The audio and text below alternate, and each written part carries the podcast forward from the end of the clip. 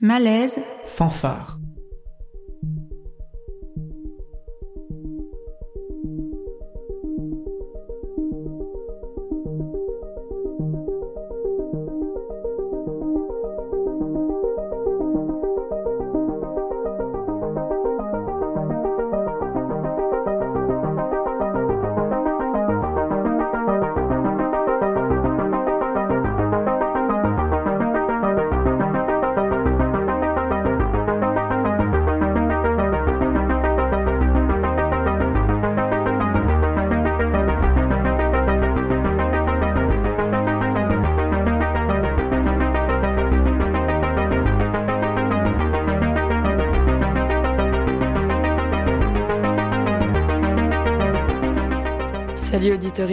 Vous êtes dans Malaise Fanfare et c'est Léna au micro. Et pour ce numéro de décembre, on apporte dans le studio la fièvre.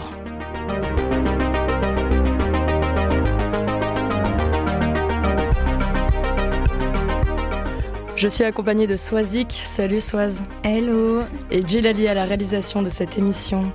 La fièvre, pas celle du rhume et de la grippe, ni celle d'après repas corsé d'hiver, mais bien le collectif. Elles sont 13 à avoir monté leur propre association il y a 9 mois.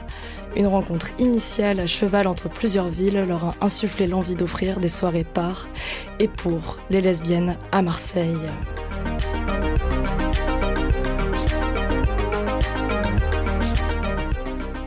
Rosalie, Camille et Camille, bonjour et bienvenue. Hello. Bonjour. bonjour.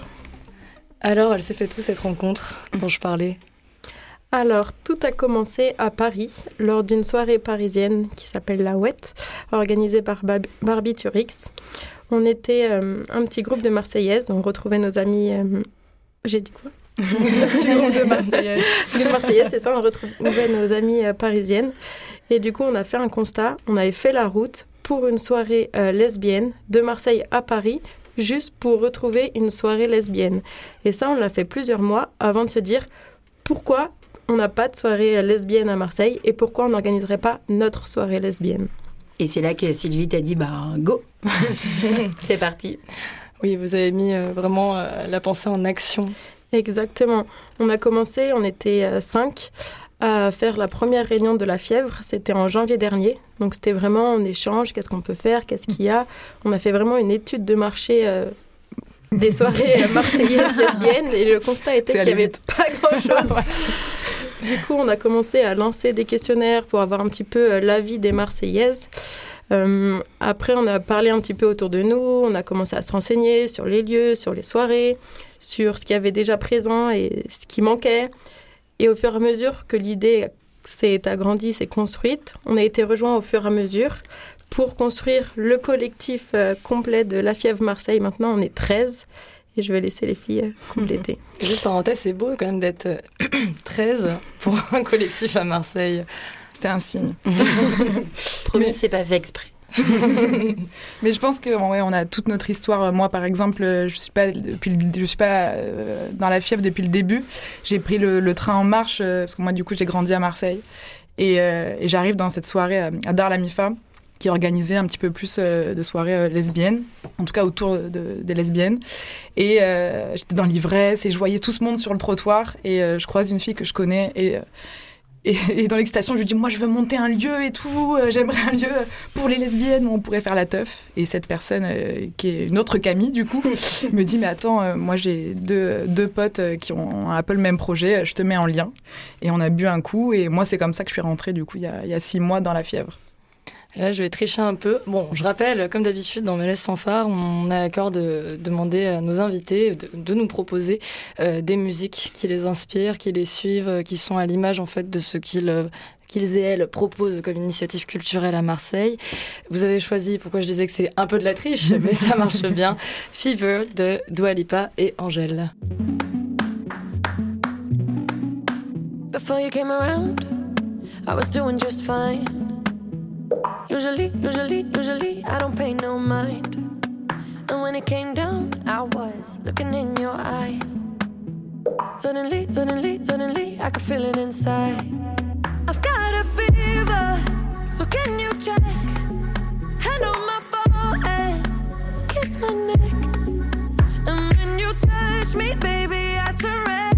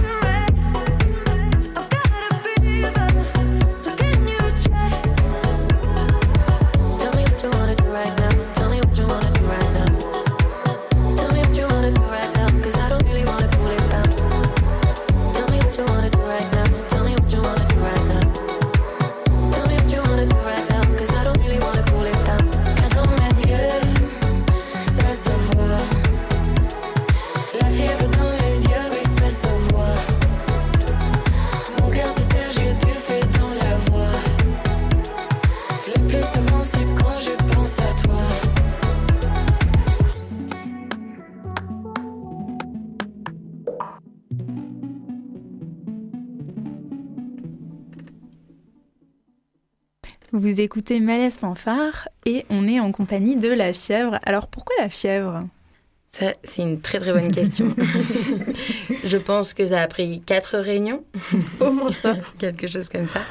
Euh, chacune, chacun a fait des propositions euh, de noms et, euh, et un jour, euh, la fièvre euh, est apparue et tout le monde a dit ah ouais mais ça c'est vraiment super. C'était une évidence. Ouais, ça paraissait comme ça. C'était une évidence, c'est un petit clin d'œil à Angèle, c'est plein de images qui viennent autour de la fièvre, c'est la chaleur, c'est l'excitation, c'est la température des soirées. Et pour nous toutes, on était toutes d'accord qu'on avait euh, ce mot en commun pour euh, les soirées lesbiennes de Marseille qui allait être incroyable et, et forte en température. Est-ce que, euh, d'ailleurs, vous avez réussi à identifier, euh, pardon, pourquoi il n'y avait pas de soirée lesbienne à Marseille alors qu'il y a une communauté queer dans la ville qui est plutôt présente et qui organise des soirées? Moi, je pense que déjà c'est tout récent, euh, ou alors qu'on la voit, qu'elle soit autant visibilisée euh, ces dernières années, c'est quelque chose de récent. Euh, Marseille, dans, dans les années 80-90, il y avait une grosse communauté gay, en tout cas. Il y avait des restaurants, il y avait des soirées organisées. D'ailleurs, on le voit, c'est la communauté gay qui a quand même euh, des lieux assez historiques à Marseille, que ce soit l'annexe, le, le New Cancan. Enfin, il y a des soirées gays. Et euh, les soirées lesbiennes, euh, pourquoi il n'y en avait pas Euh, Je pense que c'est un problème plus national, même plus largement. Je pense que que ce soit Marseille ou d'autres villes d'ailleurs, euh, il y a un problème qui est euh, vraiment de, de, de manque d'espace. Donc la raison, j'aimerais, si on la connaissait en tout cas, euh, ça, ça serait peut-être passé autrement, mais je pourrais pas. euh, je pense que c'est, je sais pas. De manque d'espace, donc de manque de représentation aussi Tout à fait. Manque de représentation aussi euh, à Marseille en tout cas. euh, même je. Bah, en tout cas, nous, quand on est arrivé à Marseille il y a quelques années, euh, il n'y avait pas de lieu identifié ou autre. Euh. Au bout d'un moment, on a repéré que dans quelques bars, euh, il y avait des lesbiennes. Et là, on a dit, bon, bah, c'est bon, c'est notre QG. Mais c'était pas suffisant, quoi. Enfin, vraiment, c'était compliqué. Et oui, il y a énormément de personnes queer et énormément de lesbiennes à Marseille.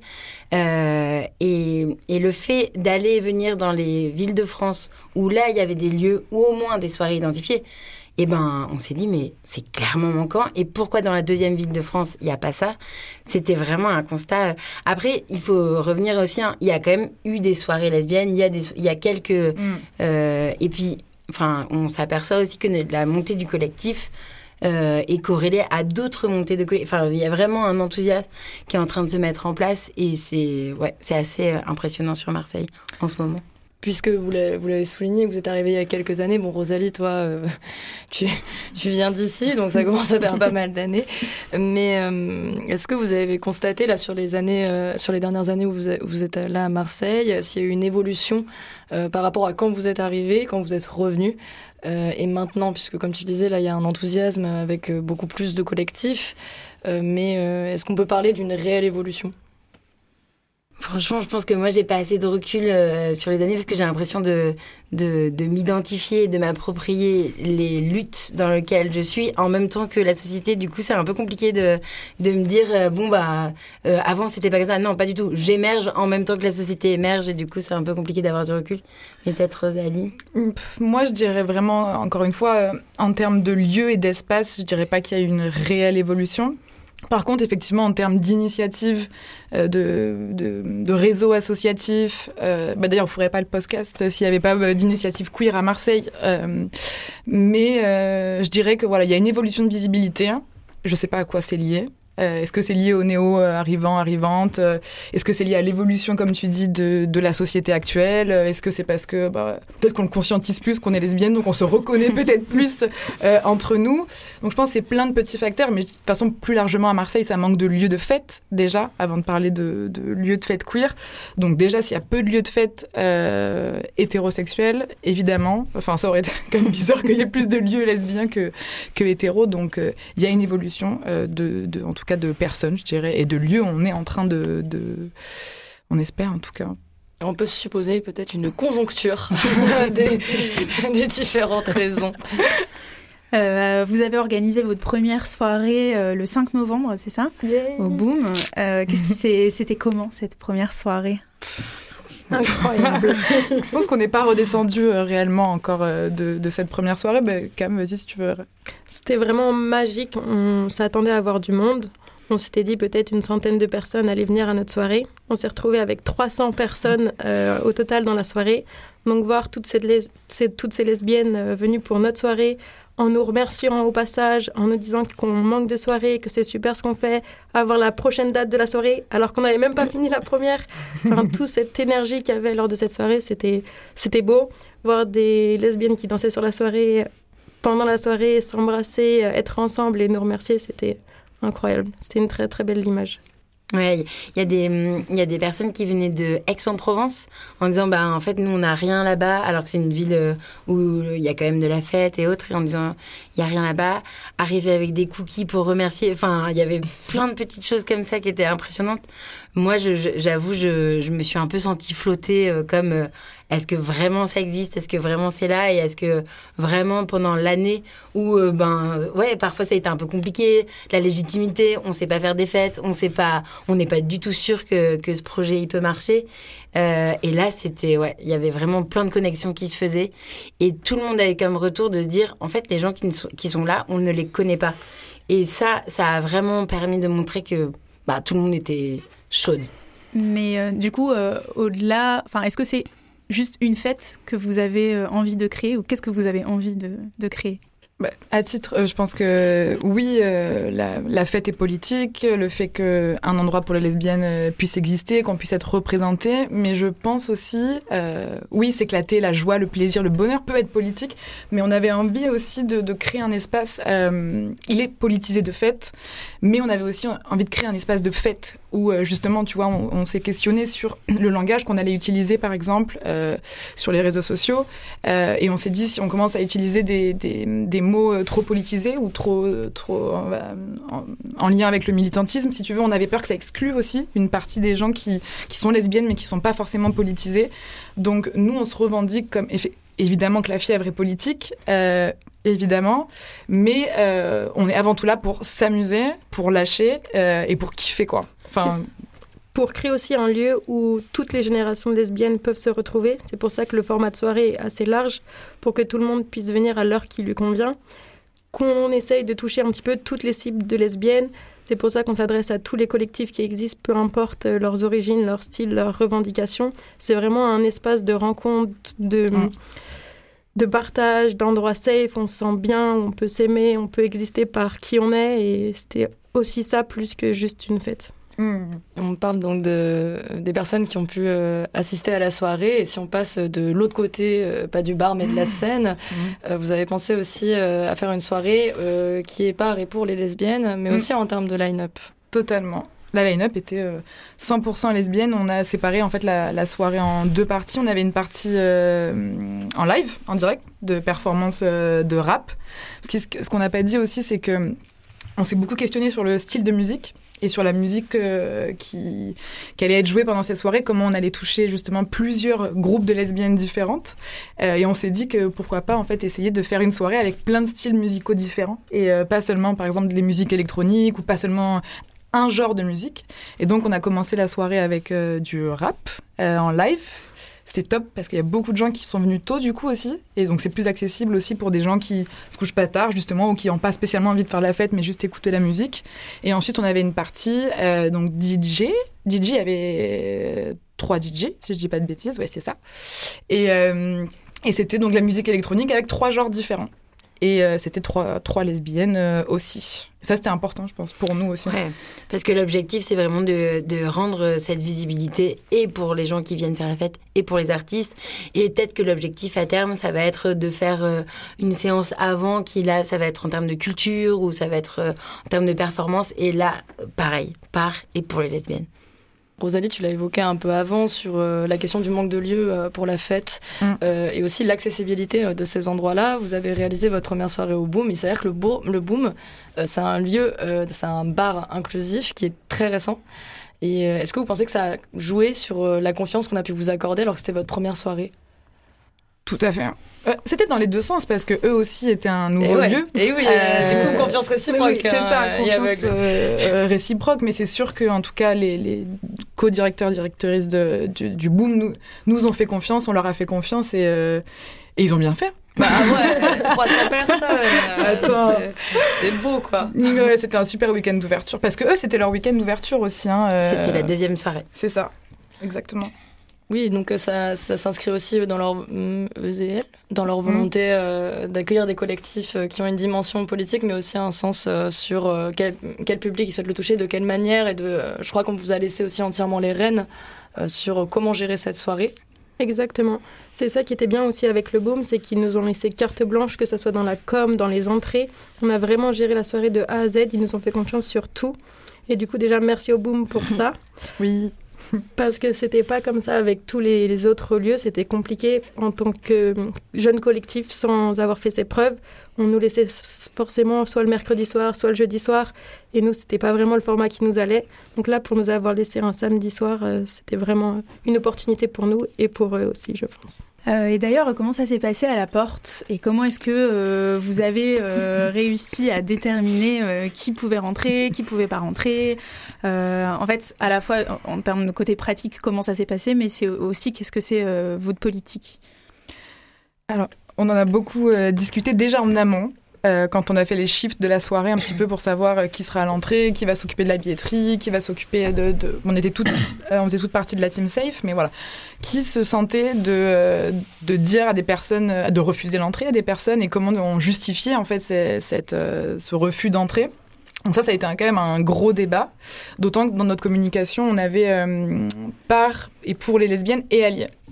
Et à deux semaines de la soirée, euh, on se rend compte euh, toutes qu'on se dit, mais euh, il y a quand même beaucoup de gens, il y a que 100 places. Euh, moi, j'ai plein d'amis euh, hétéros euh, qui me disent, Ben, je vais venir vous soutenir, c'est trop bien.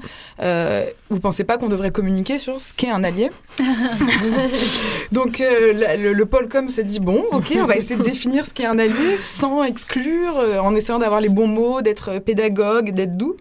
Euh, et du coup, on, on, on essaye de faire un petit post qui explique que l'allié euh, doit aussi parfois savoir laisser sa place dans Mhm. des espaces qui, qui ne sont pas nécessairement, qui lui en sont pas adressés en tout cas. Et au final, on se dit, euh, bon non, on ne pose pas, on a mis par et pour les alliés, on verra dans, pour les prochaines soirées, on verra comment ça se gérera euh, le jour J.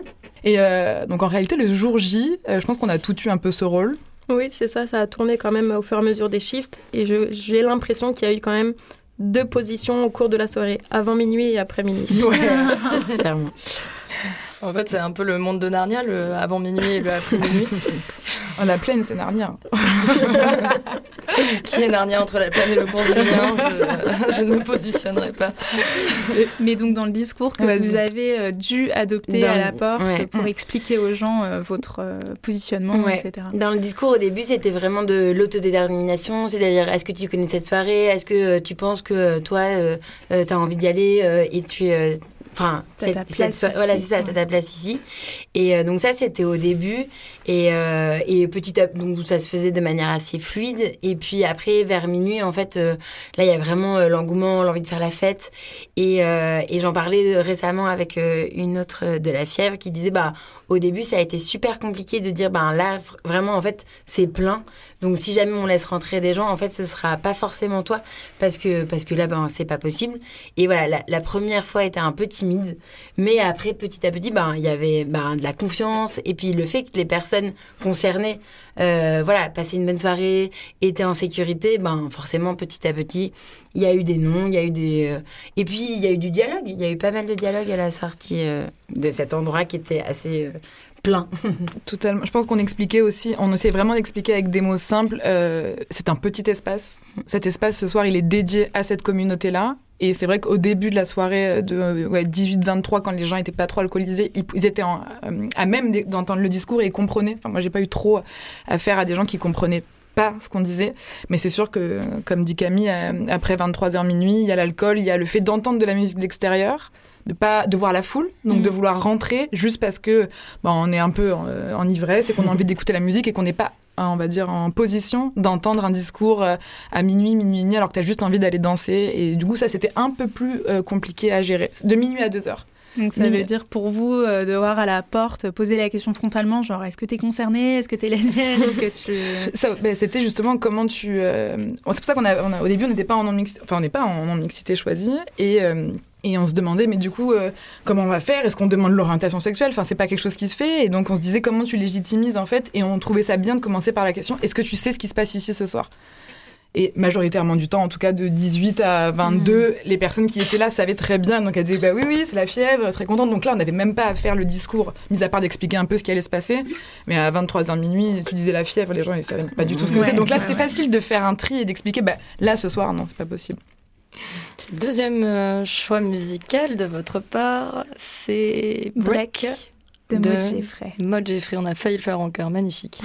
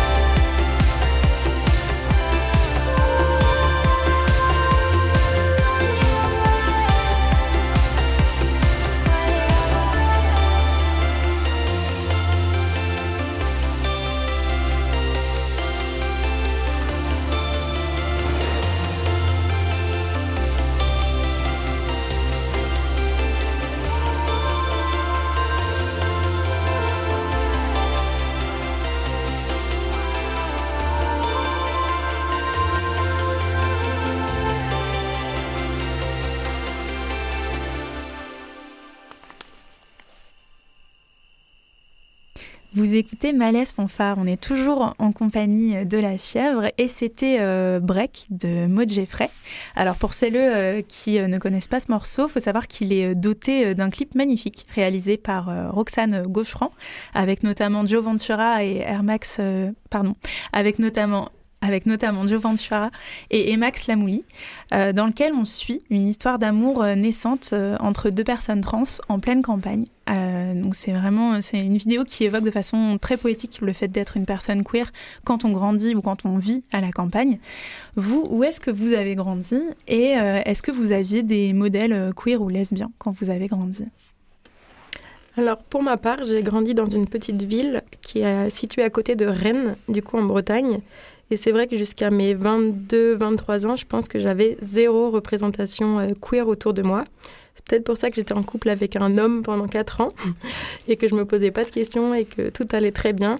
Et quand j'ai commencé à bouger, à m'ouvrir un petit peu et à découvrir ce monde euh, merveilleux, euh, là j'ai pu du coup aller à Paris, aller dans des grandes villes où il y avait plus de visibilité, plus de soirées, plus de toute représentation. Et c'est là où où j'ai pu découvrir euh, le monde lesbien.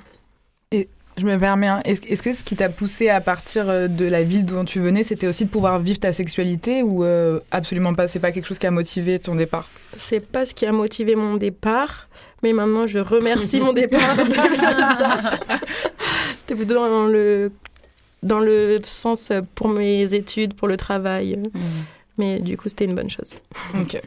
Euh, alors moi j'ai grandi dans, euh, à, à, à, la campagne jusqu'à mes 6 ans, donc là pas vraiment de représentation, mais du coup, je m'en souviens pas trop.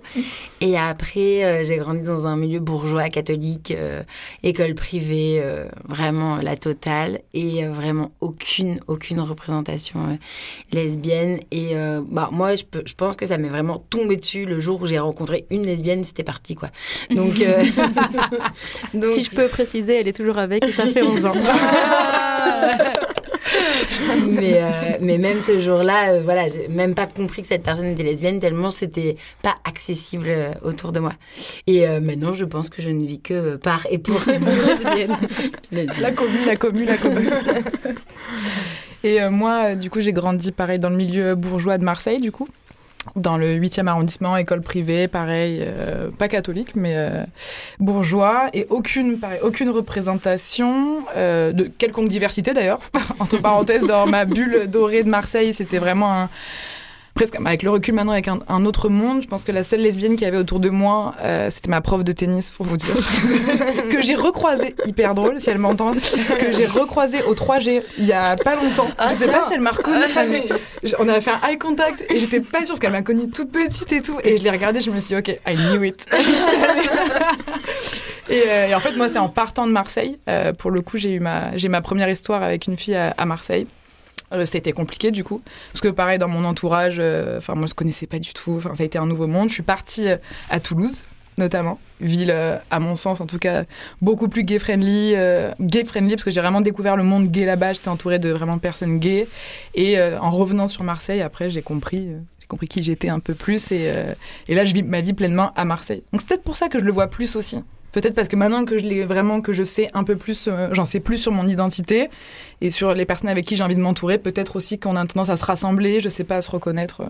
Est-ce qu'il y a la volonté avec la fièvre, euh, justement, de, de disséminer un peu, enfin d'être un modèle ou de, de, parler de, du fait qu'on peut être lesbienne dans l'espace public je pense que on n'en est pas, à titre personnel en tout cas. évidemment qu'il y a toujours des revendications derrière la fièvre, mais que encore une fois, on est au début de, ce qu'on fait et que pour l'instant on est vraiment sur la fête, l'espace, les rencontres aussi.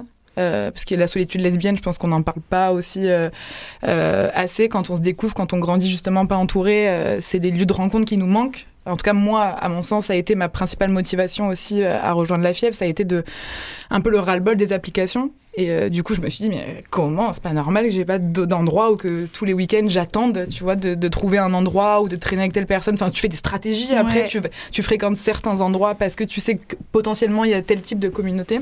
Vraiment de créer le- le- les endroits que toi, t'as pas eu, quoi. Euh, Et moi, eh ben, ce, qui est, ce qui est marrant, c'est qu'après la, la soirée de la fièvre, on a fait un after tout ensemble. After moule party, on avait fait des moules gratinés au pastis. Enfin, Ficus Kitchen avait fait la nourriture à, à la, pendant la soirée. Et on a fait un tour de parole vers 2-3 heures du matin, donc quand la pression est redescendue. Et chacune, on devait dire un mot. Qui, qui, qui représentait l'émotion euh, justement qu'on qu'on ressentait à ce moment-là.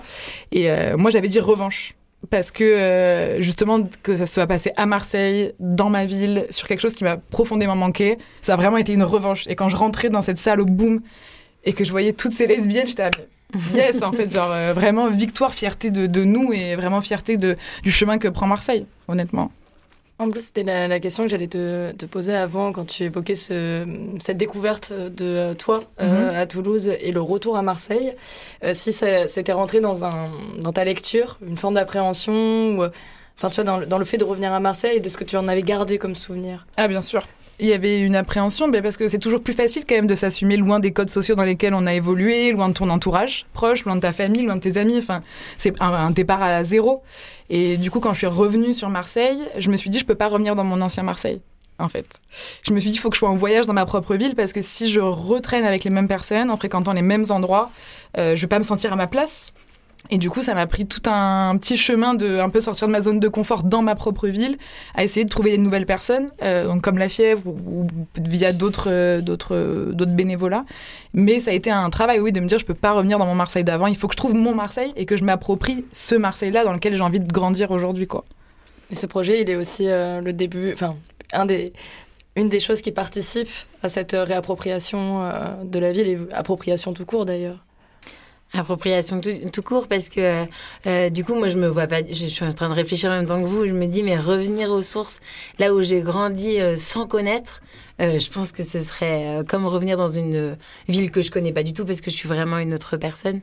Après euh, si la fièvre aujourd'hui euh, euh, je sais pas si, si on si, si ça tend à être connu si euh, si on fait des événements des festivals enfin des choses en fait où on parle de nous et du coup, euh, ben, on n'est pas obligé d'attendre d'avoir 20 ans pour savoir euh, qu'est-ce que c'est être lesbienne. Enfin, ça peut être vraiment génial. Et j'imagine euh, que peut-être comme Barbiturix, enfin, j'en sais rien, ou comme des événements qui sont super importants si jamais il y a cette représentation lesbienne et que ça peut permettre à des gens de se dire ben, ça existe, je suis pas toute seule, je peux y aller, je peux prendre un bus et arriver à cet endroit-là. Enfin, je, me dis que ça peut être assez magique. Parce que du coup, vous, Camille et Camille, donc, vous, vous- vous n'avez pas grandi euh, à Marseille, mais euh, je suppose que ce truc peut-être des applis euh, ou de, du, ouais, de la potentielle solitude, c'est quelque chose que vous avez connu aussi et c'est quelque chose qui a motivé euh, bah, le fait de rejoindre ce collectif? Moi, j'ai rencontré ma copine à Marseille grâce à Tinder. Donc, je ne sais pas si j'ai bien passé pour parler. Mais en effet, la volonté aussi du collectif, c'était euh, justement dans les feedbacks qu'on avait eus sur le questionnaire, c'était euh, avoir un lieu où les lesbiennes puissent se rencontrer et se retrouver parce que on avait euh, je suis seule, mais où sont les lesbiennes Euh, Comment on fait pour se retrouver? Et du coup, c'était aussi une volonté de créer cette visibilité et un endroit de rencontre euh, pour toutes. Un rendez-vous peut-être hebdom pas hebdomadaire, mais mensuel. mensuel, ça serait déjà bien euh, pour euh, répondre à ce besoin déjà. Est-ce que... ah Oui, vas-y, vas-y, vas-y. Pardon. J'allais dire en plus de ça d'avoir un espace aussi pour euh, les lesbiennes. Ça permet aussi de euh, tu vois toute la séduction quand t'es lesbienne aussi et que t'es pas dans des espaces qui sont dédiés. C'est même si euh, certaines se reconnaissent entre elles ou quoi, avoir cet espace-là spécifique pour les lesbiennes, ça permet aussi de t'assurer que il y a des regards qui trompent pas, que au, moins quand tu t'adresses à cette personne-là, il y a de grandes chances pour qu'elle partage, pour qu'elle ait la même orientation sexuelle que toi. D'où l'importance de ces espaces aussi, Euh, parce que oui, tu peux évidemment rencontrer des lesbiennes un peu partout mais euh, de t'assurer que les signaux sont les bons, euh, c'est parfois compliqué. Et cet endroit et la fièvre aussi, ça permet aussi de. Là, vous avez un espace, vous êtes entre vous, you can go, tu vois. Est-ce que vous savez euh, déjà quand vous allez organiser votre prochaine soirée? Tout, tout, tout, tout, tout, tout. La prochaine soirée, ça sera le 18 février. Et pour le lieu, on vous en dira plus sur nos réseaux, sur Instagram. Donc euh, suivez-nous sur euh, la fièvre Marseille. Et d'ailleurs, petite parenthèse, parce que c'est Instagram qu'il faut vraiment suivre déjà, parce que la communication est très jolie, je ne sais pas qui s'en charge. C'est Rosalie. On est plusieurs, non, non, non. Dédicace-nous, dédicace à la Ouais. Teamcom, euh, non, non, on est plusieurs. Et en tout cas, l'histoire a aussi commencé euh, via cette communication-là, puisque ça a été la preuve par A plus B. Mais totalement. C'était incroyable ce qui s'est passé avec Incroyable. Instagram. Incroyable. On avait fait, euh, on n'avait pas fait encore une seule soirée et on avait déjà 900 personnes qui nous suivaient. Sans, je dis pas, non, je fais pas la 600. Marseillaise. Je fais la Marseillaise. Elle fait la Marseillaise. Pardon, pardon. Elle fait la Marseillaise. On avait 600 abonnés avant la fièvre. C'est ça. Ouais, ouais, ouais. On a été enfin, Et puis ça a renforcé du coup ce sentiment qu'on avait que c'était un vrai besoin quand, quand on a vu que juste avec zéro soirée et soirée parée pour les lesbiennes, on avait déjà 600 personnes qui nous suivaient. Enfin, c'était quand même assez représentatif du problème qu'il y avait quoi. C'est parlant. C'est assez parlant. C'est déjà la fin de notre émission et on se quitte sur Wet de Lala Ace. Merci beaucoup Camille, euh, Rosalie euh, et Camille d'avoir partagé ce moment avec nous. Merci à vous. Mais merci. Merci beaucoup. Sur le plateau euh, de Malaise Fanfare, merci aussi à Dilali pour la réalisation. Auditoris, n'hésitez pas à suivre La Fièvre sur Instagram, sur at La Fièvre Marseille, pour ne pas rater les prochains événements. Et euh, bah, merci à Léna d'avoir été euh, là aussi. Et à À bientôt, bientôt sur, les ondes de Radio Grenouille.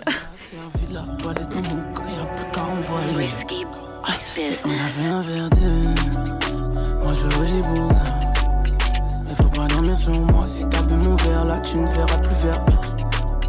Une bonne négresse comme toi bête J'ai ça pour pour le pouvoir. Yeah. Moi je peux OG pour le bac. Je me sens malade pour le track Je fais des pour l'avoir yeah. Ouais. Je peux Je peux Ouais. Je peux. Noir caramel queen Il me faut mon Caramel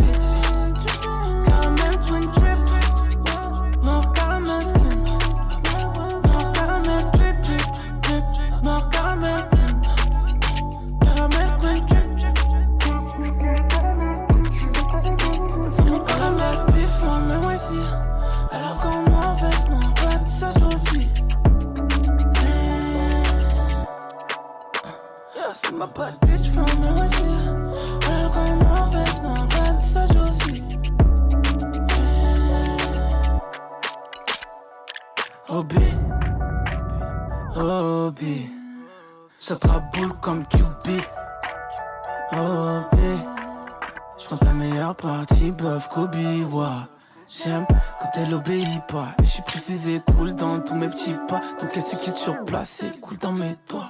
For real. Et pas dans la moyenne. Et c'est trop qu'elle est fraîche, elle fait genre elle sait pas. J'espère faire comme pays-Bas. Elle me respecte car j'ai le QI haut. Là, moi j'oublie pas. Trempe dans le ligne comme un. Beau, elle a bout tout rond comme un Cohiba.